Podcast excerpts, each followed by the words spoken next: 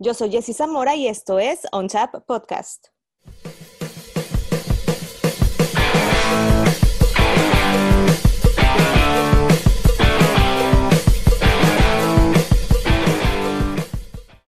Bienvenidos a la tercera temporada de On Tap Podcast. Eh, estoy muy contenta de poder arrancar esta temporada cruzando la frontera y llegar hasta Costa Rica con Jaime Zuluaga con quien espero poder echarme muy pronto, por favor, una cheve por allá y que además eh, seas, seas mi guía turístico.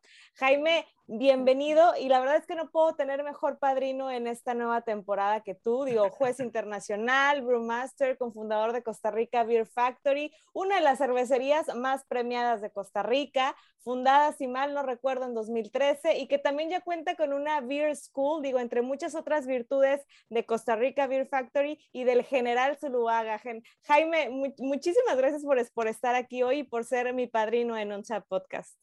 Jessy, la verdad es que es un honor. Me acuerdo la vez que me escribiste y yo dije, eh, me sentí súper bien. Entonces, no, nada, súper emocionado.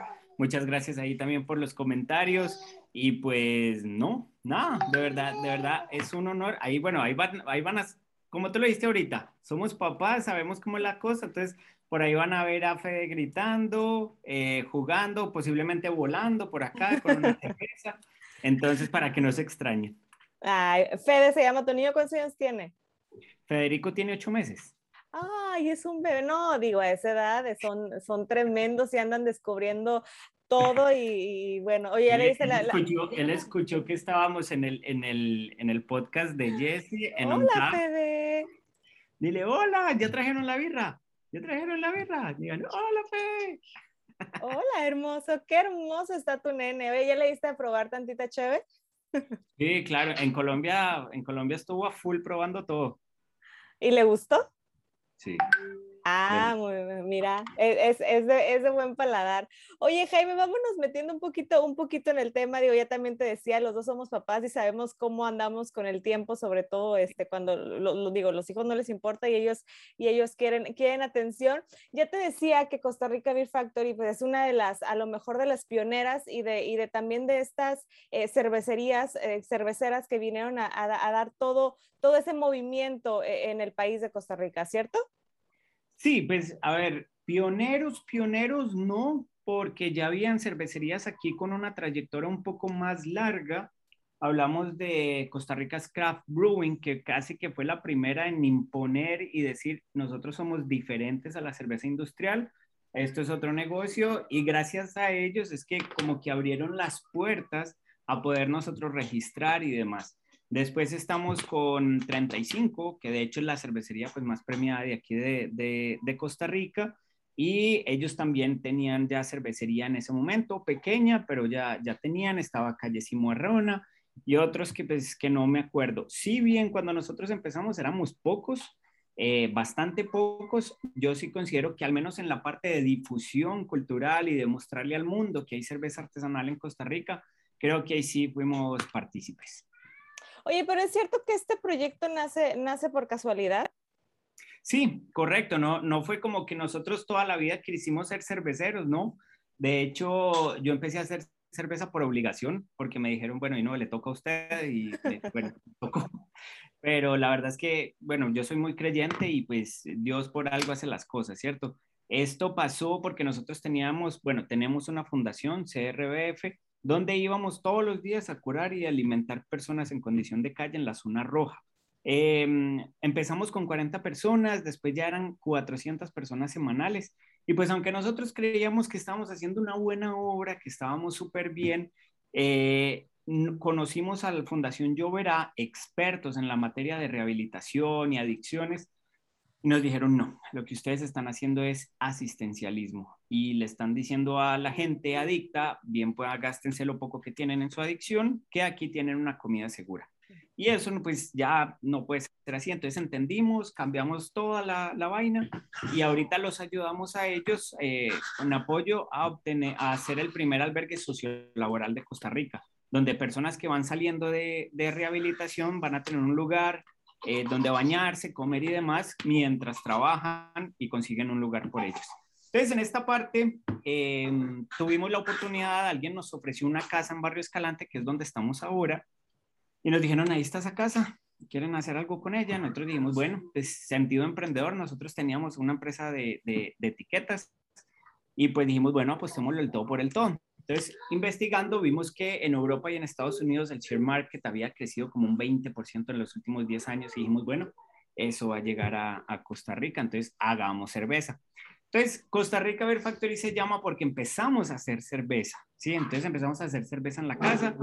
La cosa fue que nos dimos cuenta que era extremadamente difícil hacer cerveza. O sea, uno puede hacer cerveza viendo un, video de YouTube súper bien y todo, pero replicar esa vaina, hacerla limpia, hacerla bien, estandarizarla, es, son otros 100 pesos, ¿cierto? Entonces eh, dijimos, bueno, también nos dimos cuenta dentro de toda esta, eh, que hicimos demasiada cerveza, eh, que era más fácil tomársela que hacerla y no la tomamos toda literalmente. Le dijimos, bueno, ah, pongamos el restaurante, creemos la oferta y ve, creemos, sí, creemos la oferta y después creamos el, el, producto, creemos la demanda y después creamos el producto.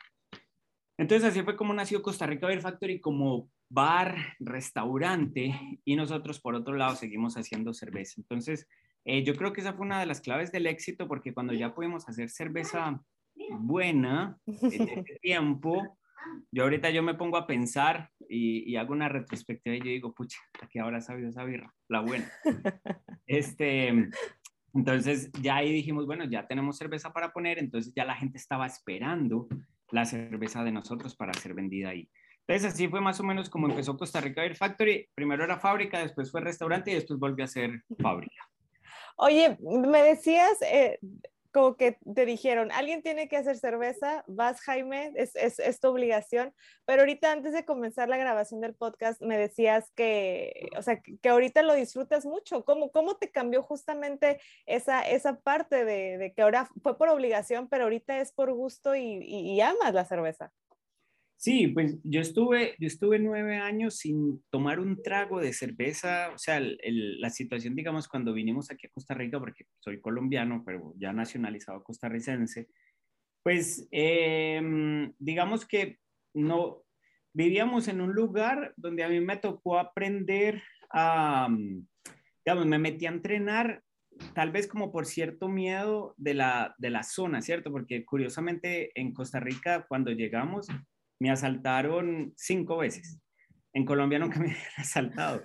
Entonces em, me empecé a meter a boxeo y todo eso como para aprender a defenderme. Después eso se convirtió ya como en una disciplina, eh, ya era como mi deporte.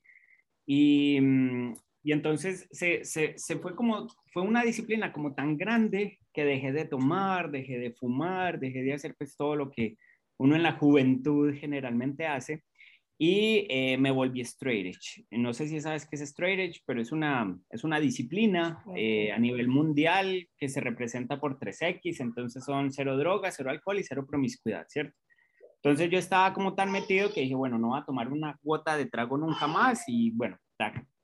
Cuando empezamos con lo de la cerveza, pues normal, ¿cierto? Yo no tomaba, aunque teníamos un negocio de, de cerveza y tal hasta que vino un, amigo de España, un cervecero que yo conocí en una rueda de negocios que iba aquí en Costa Rica, y me trajo una cerveza hecha especialmente, digamos, para acá. Entonces me dijo, oye, ven, te traje esta cerveza para que la probemos vos y yo. Y yo, bueno, nueve años de mi vida acaban de pasar, vamos a probar esa cerveza. Y cuando la probé, de una me dije a mí mismo, ¿de qué carajos me estoy perdiendo? y empecé a tomármela toda. Bueno, sin emborracharme, ¿cierto? Porque pues, nada, pero empecé a disfrutarla, entonces tomaba, la analizaba, tal y tal. Entonces así fue como empecé como a disfrutar este, esta vaina y obviamente la educación pues es súper importante. Cuando yo me vi obligado a hacer cerveza, yo pasé de hacer cerveza en la casa, en una olla, literalmente, en una olla aquí en la cocina, a hacer mi primer batch de 2.300 litros. Entonces fue como un salto bastante abrupto. En ese momento cuando salió la cerveza, yo dije, uy, no la embarré, ¿cierto? De nuevo, ahorita yo me pongo a ver y yo digo, pucha, ¿cómo, cómo habrá salido? ¿cierto? Pero bueno, entonces, este, sí, ese fue, ese fue como el salto y en ese aprendizaje, pues yo dije, bueno, voy a empezar con la, la educación en Latinoamérica cervecera es muy escasa em, voy a empezar a viajar. Bueno, me leí todos los libros sabidos y por haber, pero empecé a viajar y a decirle a diferentes fábricas, hey, voy a ir, ustedes me aceptan uno o dos días. Sí, venga, claro, aquí. Entonces les hacía preguntas que nunca vi en los libros, ¿cierto? Como, por ejemplo, este, me acuerdo de una, bueno, ¿qué pasa si yo perforo mi olla de, de macerado para hacerle más huecos abajo, sabiendo que ya hay como una estructura, ¿sí? Y entonces para evitar, digamos, el stock mash que generalmente se me hacía. Entonces ellos me, dentro de eso me explicaban diferentes opciones de cómo evitar el stock mash. Entonces, ah, yo claro, esto tiene mucho sentido, esto no, esto sí, qué bien. Entonces ahí fue como fui aprendiendo ya como las diferentes formas de poder hacer cerveza y esa vaina fue como la que me, la que me atrapó. En uno de los viajes que hice, eh, de los primeros, de hecho, me acuerdo, eso fue a, eso fue a Orlando. Y en Orlando, este, compré una Pliny de Elder. La compré sin saber qué era.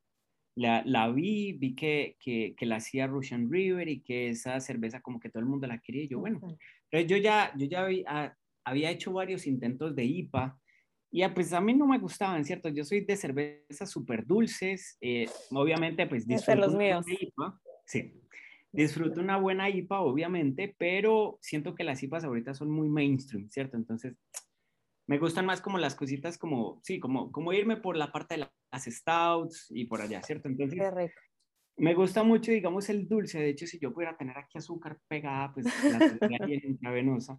Pero entonces con esto, con la IPA, ya había hecho varias y pues no me convencían, ¿cierto? Entonces cuando llegué allá y probé y destapé la Pliny de Elder, yo dije, pucha, a esto es lo que le tenemos que atinar. Y ese fue como mi, como lo que ya me, me enganchó y me dijo, tiene que estudiar, tiene que aprender porque tenemos que hacer cervezas así.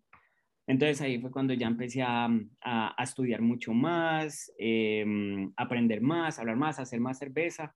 Y fue lo que me enganchó, ya como con ese objetivo de, de tratar de mejorar día con día, fue lo que, como te digo, me, me, me consiguió el propósito como de vida, al menos laboral. Ya después vinieron las competencias y conocer este, eh, hacer este networking con diferentes cerveceros y gente pues de la industria que yo dije, ok, sí, esto definitivamente es lo mío. Yo jamás me imaginé conocer personas tan especiales, tan humildes, tan pura vida, como decimos acá, y eso fue lo que me cautivó.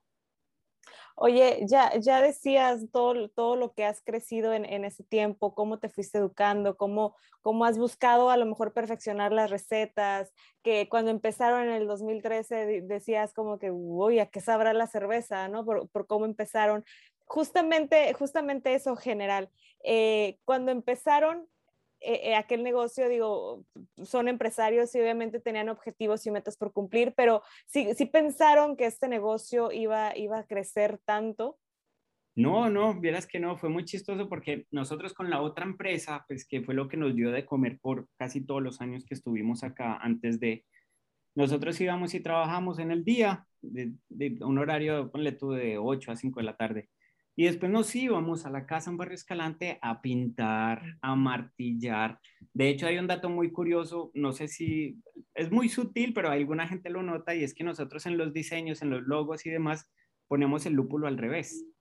Y eso, y eso viene muy chistoso porque hay una pared entrando, que es una pared súper bonita, donde hay algunos cuadros de, de publicaciones de nosotros que nos han hecho es un cuadro vino tinto con unos lúpulos dorados. Entonces, cuando, los, cuando estábamos en toda esta remodelación de la casa, porque éramos nosotros los que estábamos ahí, no teníamos como para contratar una empresa que hiciera todo. De hecho, nos quedamos sin muebles de las casas, todo eso, ¿cierto? Entonces mi hermana se encargó de esa pared.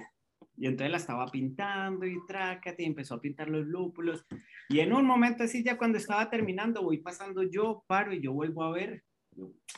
Valeria se llama mi hermana y yo, Valeria, yo creo, creo que es al revés. Y me vuelve a ver ahí montada en la escalera y dice, ¿qué? ¿Cómo que al revés? Eso no es así. Y me puse a buscar ahí, cuando lo encontré, yo, no, el lúpulo crece para abajo. Y bueno, nos estallamos todos de risa. Entonces dijimos, no, no, eso tiene que quedar ahí, eso va a ser una anécdota. Y entonces así fue como, como, como ya en, en algunas cosas sutiles siempre ponemos el lúpulo como si creciera para arriba. Entonces, eh, sí, son cosas, son cosas que nos pasaron en ese momento que sentimos que ese amor fue lo que llevó al éxito. Entonces nosotros en la noche íbamos hasta las 3 de la mañana, 4 de la mañana a trabajar, trabajar. Algo que creíamos iba a durar tres meses, duró ocho y fue bastante cansado. Pero cuando abrimos, ya había fila. ¿sí? Entonces nosotros, digamos, en, en, este pensamiento, cuando íbamos a abrir el, el restaurante, yo como para atraer gente, dijimos, ¿saben qué? Invitemos amigos, colegas, que vengan a darnos el feedback, pero que paguen, ¿cierto? Obviamente, porque ya no teníamos plata. Entonces, eso también cuando empezaba la gente y veía ya gente invitada haciendo fila, todo el mundo decía, oh, ¿qué va a haber ahí? ¿Qué es esto? Entonces, eso también como que nos ayudó sin pensarlo, pero también nos ayudó y, y así fue. Ya los tres meses, creo yo, de haber abierto, vendimos la otra empresa y nos metimos de lleno a Costa Rica Beer Factory. Llegamos a tener cuatro restaurantes en Costa Rica aprendizajes, ¿cierto? Nunca habíamos tenido ni crecido tanto en una empresa como en Costa Rica Beer Factory y bueno, ya ahorita solo tenemos uno. Eh, situaciones, incluyendo la pandemia, pues hicieron que cerráramos los otros, pero estamos súper felices y nos dimos cuenta que el éxito de Costa Rica Beer Factory, pues en experiencias tal que cuando abrimos, cuando quitaron ya el encierro aquí en Costa Rica, otra vez de nuevo la fila. Entonces la gente todavía quiere a Costa Rica Beer Factory. Sí, no nos imaginamos que vamos a tener tanto éxito. Oye, tanto éxito que también ahora es una beer school. ¿Cómo, cómo, cómo se da también esta idea de, decir, digo, la idea es tuya, es tuya, Jaime, de decir, quiero compartir lo que, lo que he aprendido para que a lo mejor otros cerveceros eh, no tengan los errores que yo cometí o, puedan tener una mano amiga para, para el momento de emprender? Sí, tal vez una de las cosas, creo yo, que nos ha, que nos ha faltado a nosotros es no cerrucharnos el piso. Tal vez hablo un poquito por Costa Rica, este, no cerrocharnos el piso entre cerveceros, ¿cierto? Esto de que, de que por un lado te doy la mano, pero por la otra estoy hablando de lo malas que son tus cervezas. Em, eso fue una de las cosas como que me llevó a mí a decir, bueno, no, este, yo sé que la educación aquí es un poquito difícil. Yo, digamos, yo daba muchas charlas en universidades, inclusive daba clases de creatividad, no de cerveza, pero de creatividad. Cuando entramos con el Beer Factory, entonces ya entraba como un caso de estudio. Entonces, pues digamos que esa vocación tal vez siempre como que la ha tenido. Pero ya cuando, cuando entró lo del Beer Factory, ve, lo del SRBS Beer School, fue porque yo llevé un curso bastante amplio, eh, bastante importante y bastante caro, en el cual cuando terminó yo dije, qué lástima, ¿cierto? Aprendí muy poco, aprendí muy poco. Entonces em, dije yo en ese momento, bueno, no estoy en la facultad para dar un curso de maestro cervecero, pero sí un curso de, cervecero. Y voy a empezar con eso y le voy a, pues, a tratar de enseñar a la gente este, técnicas y demás de acuerdo a la experiencia para hacer cerveza. Entonces, hice, diseñé un curso un poco humilde, se puede decir, presencial aquí en Costa Rica, el cual pues tuvo bastante éxito, la gente le gustó bastante. Siempre he tenido la idea como de que, bueno, yo fui a cursos, digamos, de un día y yo siempre decía, pues es que ah, yo pagué, está bien, es barato, pero yo pagué por ir a alguien eh, ver hacer cerveza, ¿cierto? Entonces, siempre, digamos, las cervezas tan amplias que son carreras, Sí, estamos hablando que para tú ser maestro cervecero en Alemania, en BLB, tienes años, ¿cierto? Entonces, este, este curso inicia así humilde, viene la pandemia, no puedo seguir dando el curso de forma presencial y digo yo, bueno, vamos a, a, contactar a los que he conocido en las diferentes copas en los diferentes países y les voy a mandar la información a ver si me ayudan a difundir. Y bueno, pues tuvo bastante éxito, entonces cambiamos toda la modalidad, ahorita es 100% virtual, 100% en vivo y eh, tenemos estudiantes de toda América, inclusive de, de, Estados Unidos. Entonces, de ahí empecé, como ya no era presencial, entonces empecé a, a decirle a, a, diferentes colegas expertos en la materia, vengan al Beer School y den clases, ¿cierto? Entonces ya están contratados como profesores y somos 12, 12 profesores. El curso dura cinco meses y siempre la idea ha sido transmitir la experiencia, ¿sí? Porque tú te puedes ir a leer todos los libros y tener toda la bibliografía acá, pero la experiencia es otra cosa, ¿cierto? Ya tú haber pasado por eso, haber sentido lo, que es un cambio de, aluminio a acero inoxidable, eh, todo eso no te lo dicen los libros, ¿cierto? Se tiene que ver. Entonces, em, eso es lo que tratamos como de dar ahí, la experiencia de diferentes profesores. Y adicional, que siempre hemos creído en el cervecero integral, de que tú no puedes producir cerveza si no sabes analizarla. No puedes analizar cerveza si no conoces de estilos y no puedes conocer de estilos si no sabes maridar.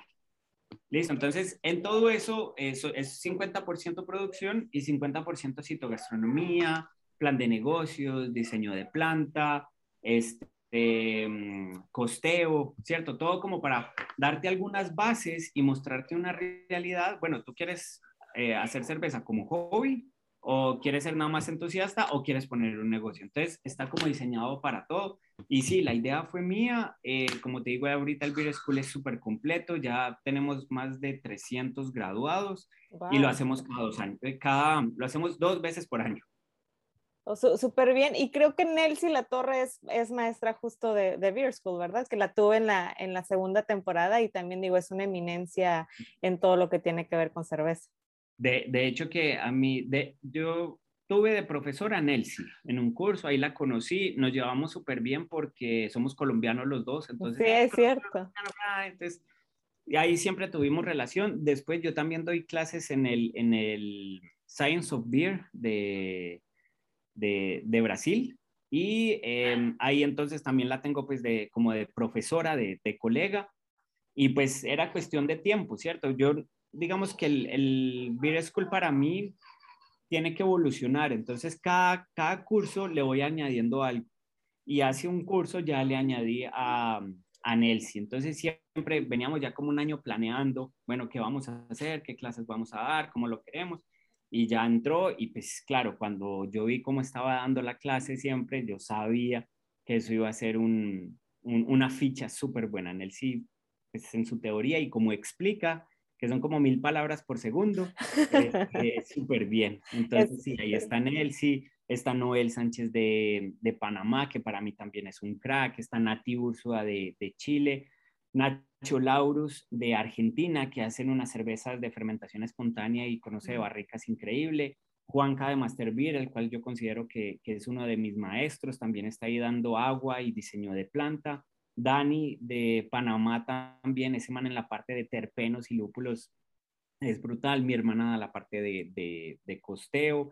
Paco de México da la parte de análisis sensorial y es un taller súper chiva porque él nos dice, compren tantos materiales y en vivo él empieza a enseñarnos cómo entrenar al cerebro para em, distinguir aromas y sabores. Entonces, el curso es muy, muy cool. Pero ahí estaría, estaré al pendiente de, del próximo curso, Jaime. Oye, y aprovechando que, que estoy, que, que, tengo aquí, que también eres, eres todo un conocedor eh, de, cerveza, edúcame, edúcame un poquito y dime cómo ha sido esa evolución y ese desarrollo, eh, Jaime, de la cerveza artesanal en Centroamérica. Bueno, creo que ha ido muy de la mano también con lo que pasa pues alrededor del mundo, si bien, digamos, la evolución ahorita, por ejemplo, del, del uso de lúpulos está cambiando en los últimos años un montón, ¿cierto? Em, creo que Costa Rica, pues igual Centroamérica no se queda atrás y más con sus expertos. Eh, siempre que vemos alguna tendencia y todo eso, pues tratamos como de emularla. Entonces, pues lastimosamente creo yo que en Centroamérica sí lo que nos ha faltado tal vez es esa parte del, consumidor que se atreva, ¿sí? Y eso también es culpa obviamente de los cerveceros, porque tal vez nos ha faltado un poquito de cómo hacer y atraer más gente. Pero mm, la gente que va conociendo la cultura craft y la, y la cerveza artesanal en, en Centroamérica, una vez que la prueba se queda. Entonces ya pasamos de ese tiempo, bueno, todavía hay alguno que otro caso, pero ya pasamos de ese tiempo donde todo el mundo quería hacer cerveza artesanal y cualquier persona con un Instagram, como lo dijo Juanca, cualquier persona con un Instagram ya tenía una fábrica. Entonces, ¿qué pasa? Que pues eran, eran cervezas malas, ¿sí? No eran, no eran cervezas, de hecho también esa fue una de las razones por las que salió el Beer School, este, eran cervezas malas que se vendían a muy bajo costo porque no pagaban impuestos, eh, no tenían permisos, entonces claro, los bares y restaurantes cuando veían ese precio, ellos jamás iban a preguntar por qué tan barata, sino que le decían a uno, hey, sorry, no te puedo comprar más porque le estoy comprando a él a la mitad de precio. Entonces, este, esa evolución ya eso pasó y ya ahorita entonces la gente ya se está dando cuenta que la cerveza artesanal pues es algo un poco más premium, ¿cierto? Es algo, eso, es algo un poco más especializado, donde la idea no es que te emborraches con cerveza artesanal, sino que la disfrutes, que sea un buen momento, que no se escatima en... ah, caray, lo estoy haciendo mal. pues para eso no está diseñado, pero pregúntale a cervecero no se ha emborrachado con cerveza artesanal, ¿cierto? Y menos en un festival. Este, pero sí, entonces eh, esa es la evolución como que ha tenido y cabe la especialización de hacer mejor la cerveza lleva a esta gente como a desarrollarse más y nos lleva a nosotros a, como cerveceros a evolucionar igual como te lo dije ahora digo, ustedes los cerveceros, eh, te entiendo, tienen a lo mejor la responsabilidad de educar el paladar también de, del consumidor, porque si le dan una cerveza mala y lo hacen creer que es una cerveza buena, se podrían acostumbrar, acostumbrar a eso.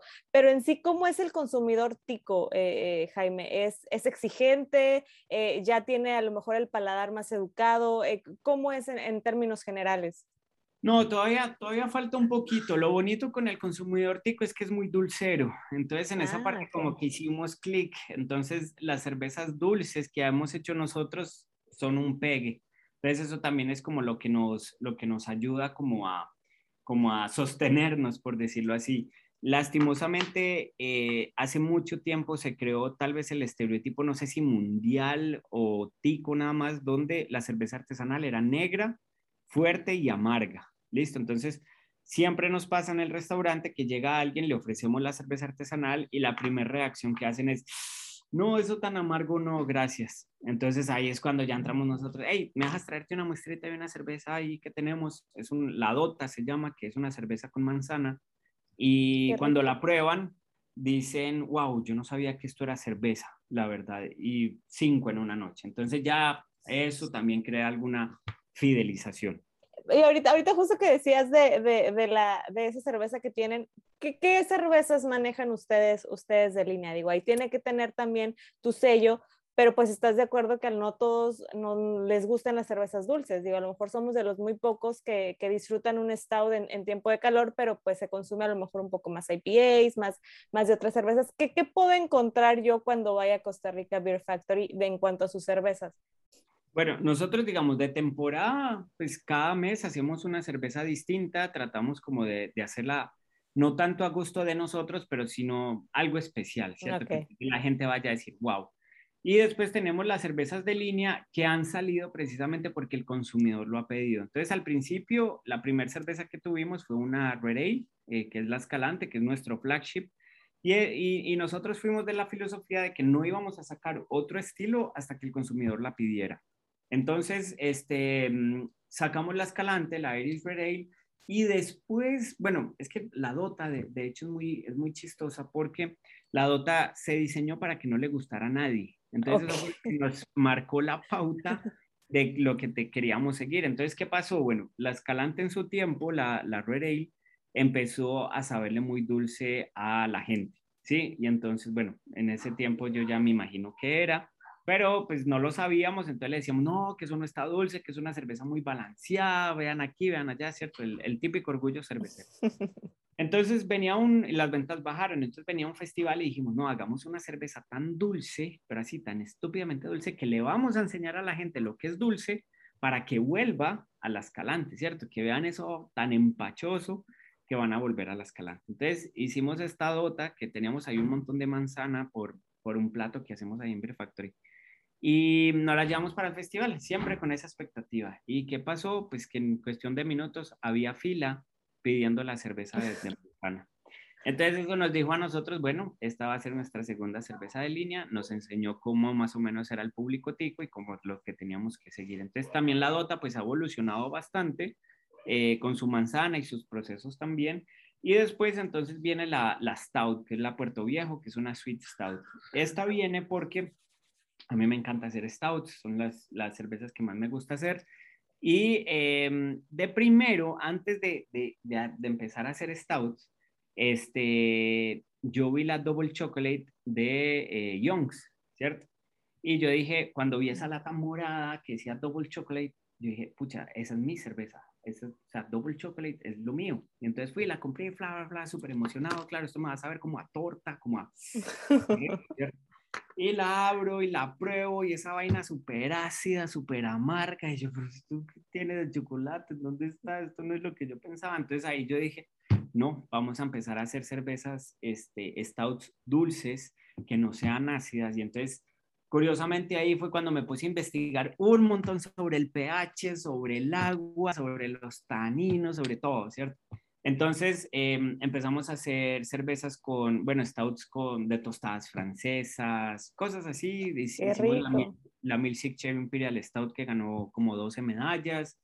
Y cuando salió la Puerto Viejo fue precisamente eso. Bueno, vamos a hacer una cerveza stout, eh, sweet stout con lactosa, que cuando la gente la pruebe se diga, ay, yo pensé que esto iba a ser súper amargo, ¿cierto? Entonces, así fue como la sacamos y la verdad ha tenido también un éxito súper bueno. Esa ganó medalla de plata en Colombia y la Dota también ganó medalla de bronce. Este, ok, entonces la cosa fue que el IPA, como te decía, es súper difícil hacer una IPA. Para mí es de los estilos más complicados, ¿sí? Y muchos cerveceros dicen, ah, vamos a hacer el primer estilo que es una IPA porque solo hacer cerveza y echar un montón de lúpulo para que quede amarga y ya. Entienden lo que es una IPA y esa vaina es, bueno, hay libros solo de lúpulo porque hay que entender demasiadas cosas. Entonces, em, pasé por una English IPA, después pasé como por una NEIPA hasta llegar a una American, pero siempre cambiándole cosas. También me ha, me ha tocado cambiarle mucho por la disponibilidad de, de lúpulo, ¿cierto? Porque este cambio climático está horrible. Pero entonces, ¿qué pasó? Bueno, este, mm, nosotros, yo no, nunca iba a sacar una IPA, ¿cierto? Porque era la cerveza más amarga, los ticos y demás. Pero por el restaurante pasa alrededor de un 37% de, de los clientes son extranjeros. Y el primer estilo que piden es una IPA. ¿Qué IPA tiene? Entonces, bla, listo, y no, tiene que sacar una IPA, y entonces, bueno, sacamos la IPA y esa es nuestra cuarta cerveza. Ahorita tenemos ya para carbonatar la próxima semana, ah, bueno, esa se llama Tortuguero, tenemos para carbonatar la próxima semana este, mm, una lager, me tocó hacer una lager, yo no quería hacer lager, o sea, yo, a mí me gustan mucho las lagers, obviamente, pero me pidieron sacar una lager porque es lo que la gente toma, Sí, entonces, bueno, sí, tenemos las cervezas tales, pero saqué una lager porque la gente quiere algo refrescante, light, por si la quieren michelar y yo, madre Entonces, de, hecho, estamos pensando ponerle la cualquiera. Ah, ok, muy buen nombre. Es ¿eh? como un chiste, porque, porque cuando uno va y pide, y no hay así como cerveza de, de especialidad, uno dice, tráigame cualquiera, ¿cierto? Sí. Entonces, como que queremos como darle tal vez ese sentido para que la gente haga con la cerveza pues lo que, lo que quiera, si la quiere michelar, si le quiere echar hielo, si quiere el vaso congelado, dele, tiene, tiene, ahí carta blanca, entonces pues es una cerveza la verdad bastante eh, económica por decirlo así, obviamente tratamos de cumplir todos los estándares, es una Geles, este, pero sí, la sacamos por eso, entonces vamos a ver qué tal nos funciona. Le hemos puesto todo el cariño, toda la cosa, la probamos y está súper rica. Vamos a ver cómo se comporta la, gente con, con, esta cerveza. Entonces, si pega, sería nuestra quinta cerveza de, de Lima.